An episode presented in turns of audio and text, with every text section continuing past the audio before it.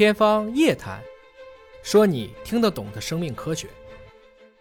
各位网友朋友们，我是华基金管委会的主任向飞。今天非常荣幸为您请到了一位感染领域的大咖——深圳市第三人民医院的党委副书记、院长卢洪洲教授。欢迎卢教授。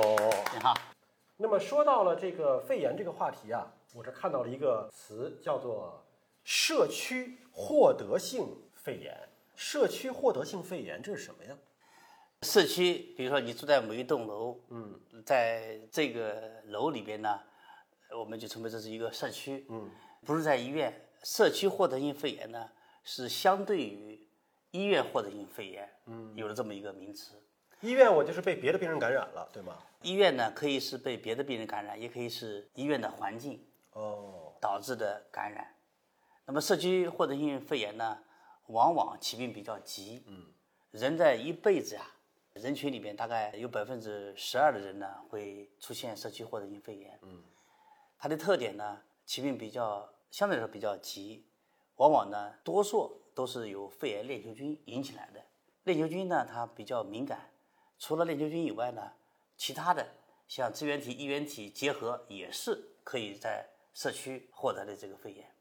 那么，随着时间的推移呢，尤其是我们国家耐药菌的增加呢，现在社区获得性肺炎越来越多的，包括耐药的金葡菌也会出现了。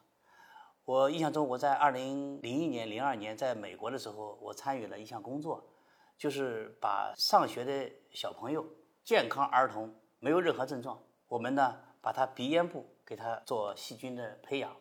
结果那时候呢，在美国健康的小朋友。他这个鼻咽部呢，已经有一定比例的耐药的金葡菌已经有了。他自己没有任何症状，但其实体内有耐药菌了，在鼻咽部定植的地方，定植了，不会没有症状。嗯。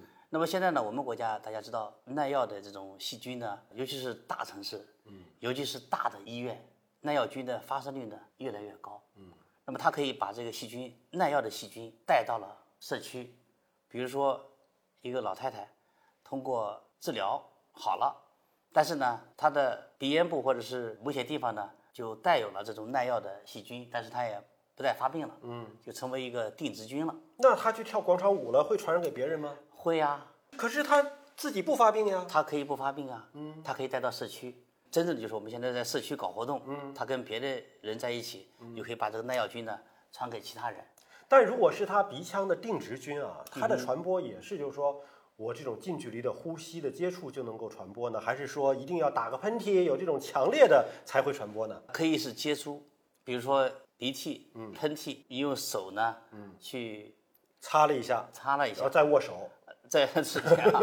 哎，你这个好像你今天呃这个很有经验吧？就就传出去了，那就正常说话呼吸呢，有可能传出去吗？呃，一般来说呢，我们是通过飞沫，飞沫，飞沫传播，飞沫传播。哎，这种情况呢，就有可能导致的。社区或者性的这种感染的这种发生，那您这么一说，我们社区跳广场舞的大爷大妈们都担心了。所以，我们日常生活中呢，通过这次新冠疫情呢，嗯，我们养成比较良好的习惯，嗯，比如说勤洗手、开窗通风，大家近距离的接触的时候呢，我想我们还是保持这么一定的距离。如果是个飞沫传播，我们说呢。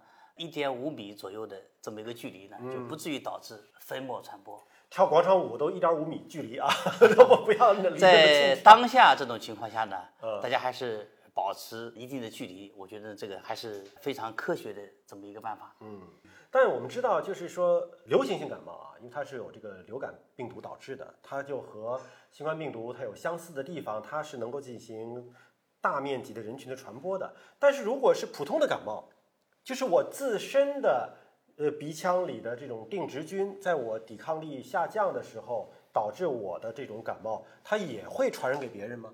通常来说呢，这种普通的感冒呢，不会传给他人，嗯，因为它本身呢，是因为你在某种情况下免疫力下降了，嗯，所以在免疫力正常人之间呢，它不会导致传播，嗯，因为它不是一个明显的一个致病菌，只不过呢。在你免疫功能低下的时候，在鼻咽部这地方呢，它可以导致你局部的一些症状。但像您说的这种社区获得性的这种肺炎，它的那个定植菌已经超出了我们普通定植菌的范畴了，是吗？呃，它呢是一个致病菌，是个致病菌，是一个致病菌。那么尤其是呢一些老年人，嗯，糖尿病有基础疾病有老慢支，在接触这种致病菌以后，尤其是这种耐药菌，它就会引起严重的肺炎。嗯，现在还有一种情况呢，就是医院里边呢，因为它毕竟是病人集中的地方，而医院环境里边呢，各种耐药菌呢，分离出来的也比较常见，所以呢，相对于社区获得性肺炎，我们还有一个名词。叫医院获得性肺炎，在医院得到的。如果在医院获得了这个肺炎呢，往往都是各种耐药菌。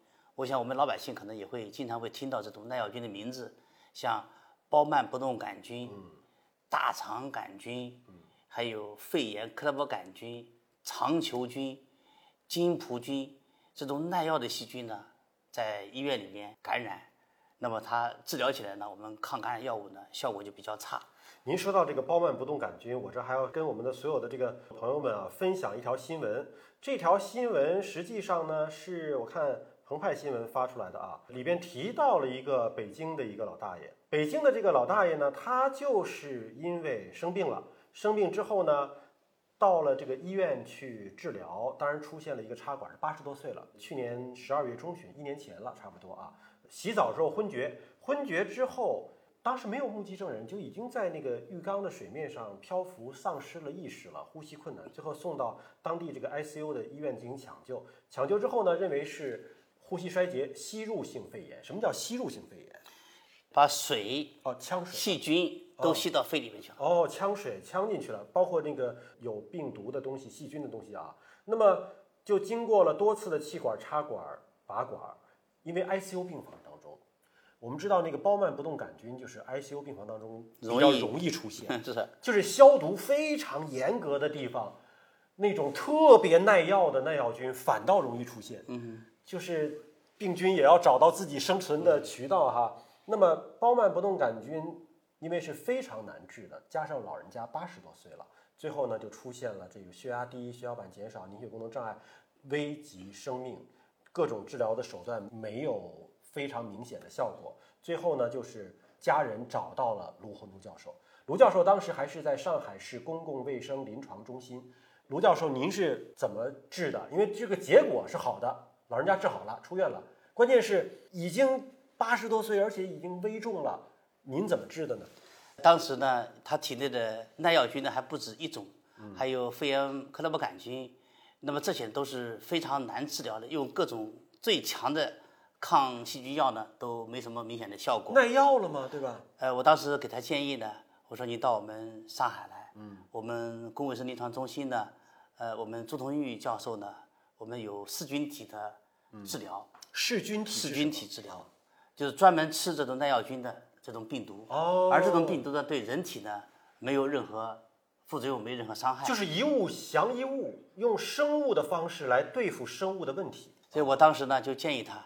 尽快来上海，他当天呢当机立断，包机。家里的经济实力很可以啊，哎呀，但是八十多岁老人家，舟车劳顿的。到了上海呢，嗯，呃，我们救护车已经在等着了，嗯，然后呢，立刻把他转到我们公共卫生临床中心。嗯，我在老人来医院之前就组织了专家队伍，我们把相应的专家把救治该治疗的方法都准备好，嗯，我们给他用噬菌体这个方法，嗯，给他治疗，嗯。呃，效果是非常理想。这个花钱不？我们噬菌体这个方法呢，在我们上海公共卫生临床中心啊，我们通过了伦理认证。嗯。呃，我们呢作为一个临床新技术，作为临床试验，嗯，所以呢，本身这个治疗呢是不收费的，免费的。嗯，是这样。就是一个新的技术，它通过了一定的验证之后，现在还处于现在还依然还在免费阶段。对，现在效果呢还是越来越证明，嗯，非常的有价值。就是老人家的这个家人，其实花的是一个交通路费，嗯，但真正的治疗的费用是免费的，嗯。那这个新的技术未来可以应用到所有的耐药菌身上吗？